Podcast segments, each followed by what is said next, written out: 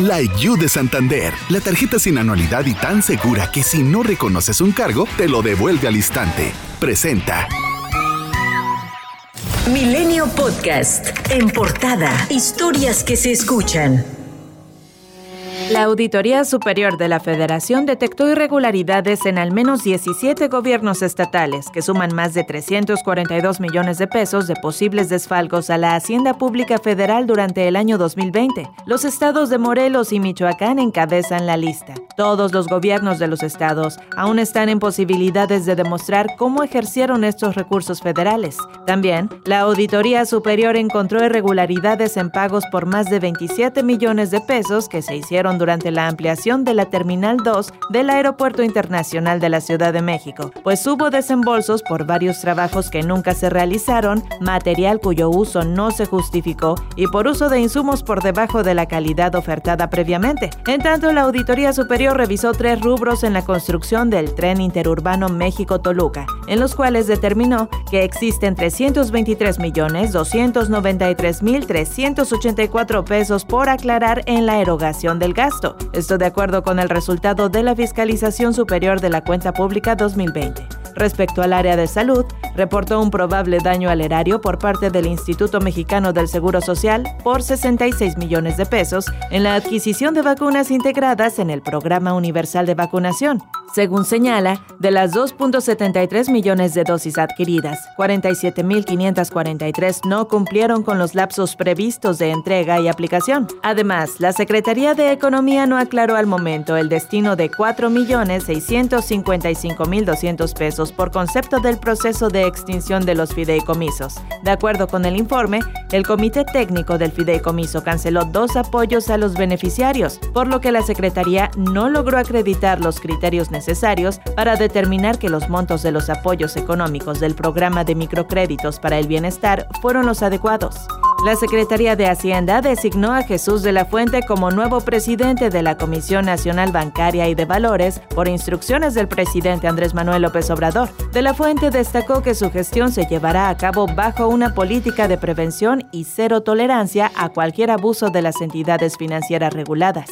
Integrantes del bloque de contención en el Senado analizan impugnar algunas disposiciones contenidas en la miscelánea fiscal, como la que limita deducción fiscal de donativos realizados por personas físicas a organizaciones civiles. Así lo adelantó Miguel Ángel Mancera, coordinador del PRD en el Senado, durante el anuncio de la realización del primer Parlamento para personas con discapacidad. Por un lado, todavía estarían vivas las posibilidades de promoción de amparos y todavía estaría pendiente el análisis de acción de inconstitucionalidad es decir, eso está pendiente. Pudiéramos generar un instrumento legislativo a fin de no afectar a esas organizaciones de la sociedad civil en la medida en que tengamos retroalimentación también.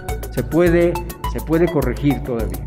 La Junta de Coordinación Política de la Cámara de Diputados acordó discutir y votar el presupuesto de egresos 2022 en cuatro sesiones del 9 al 12 de noviembre. Por cierto que la Cámara de Diputados concluyó su sesión ordinaria el jueves citando hasta el próximo 4 de noviembre debido a su puente de seis días con motivo de las celebraciones del Día de Muertos. México recibió la visita de una delegación del Parlamento Europeo para tratar temas claves de la relación estratégica entre ambas regiones. Se reunieron por separado con la presidenta del Senado, Olga Sánchez Cordero, y con el presidente de la Junta de Coordinación Política, Ricardo Monreal. El representante europeo, Massimiliano Smeriglio, dijo que la reforma eléctrica, impulsada por el gobierno mexicano, es un tema muy sensible para la Unión Europea, por lo que es necesario discutir, profundizar y aclarar qué va a suceder con el problema de la situación energética. Luego de que diputados del PAN denunciaron que la Secretaría de Desarrollo Urbano y Vivienda de la Ciudad de México autorizó en tan solo cinco meses los cambios de uso de suelo de dos predios del titular de la Comisión Federal de Electricidad, Manuel Bartlett, cuando en otros casos el trámite tarda hasta más de un año. La jefa de gobierno, Claudia Sheinbaum, aseguró que no hay privilegios para ningún funcionario público. No conozco los predios, pero lo que sí puedo decir es que ha habido un trabajo profesional por parte de la CEDU. no conozco en particular el tema, pero aquí no se da preferencia a nadie. Tres de los cuatro policías que inicialmente fueron señalados por la muerte del joven José Eduardo Ravelo preparan una demanda por daño moral contra la Fiscalía General de Justicia del Estado y el gobierno de Yucatán. David Dorantes, abogado de los elementos, dijo a Milenio que no existió tortura ni violación sexual en agravio del joven. Y este jueves, la Fiscalía General de la República reveló que se exhumó el cadáver de José Eduardo y se practicó la necropsia, en la que se concluyó que el joven falleció por neumonía. La familia de José Eduardo se encuentra en shock, pues fue a través de medios de comunicación que se enteraron del dictamen. Dora Echeverría, madre de José Eduardo, rechaza este dictamen, pues sostiene que su hijo no se golpeó ni se violó solo.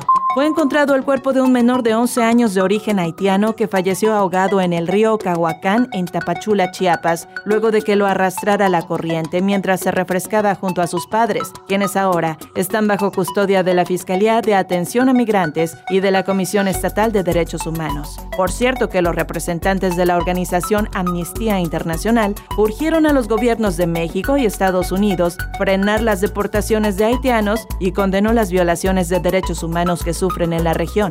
El subsecretario de Derechos Humanos, Población y Migración de la Secretaría de Gobernación, Alejandro Encinas Rodríguez, invitó a quienes integran la Junta de Gobierno del Mecanismo de Protección para Personas Defensoras de Derechos Humanos y periodistas a iniciar un proceso de reflexión, análisis y revisión para reformar el marco normativo de este, porque no se han logrado remontar los niveles de impunidad que prevalecen. México sumó 357 nuevas muertes por COVID-19 y 4.503 casos en 24 horas, con lo que se acumulan 287.631 decesos y 3.798.286 contagios, de acuerdo con la Secretaría de Salud. En Piedras Negras, arrancó el programa Trabajemos Juntos, donde 1.100 menores de 12 a 17 años de edad recibieron la primera dosis de la vacuna anti-COVID en las instalaciones del Puente Internacional 2 de la ciudad con Eagle Pass, Texas. Este jueves 28 de octubre, tras ser operado de emergencia por peritonitis, falleció Oscar Cadena, uno de los rostros más famosos de la televisión mexicana durante las décadas de los 80 y 90 por su programa Cámara Infraganti. Su familia y amigos, a través de redes sociales, agradecieron el apoyo mostrado al conductor. Milenio Podcast. La You de Santander, la tarjeta sin anualidad que personalizas por dentro y por fuera y se adapta a tus múltiples personalidades, presentó.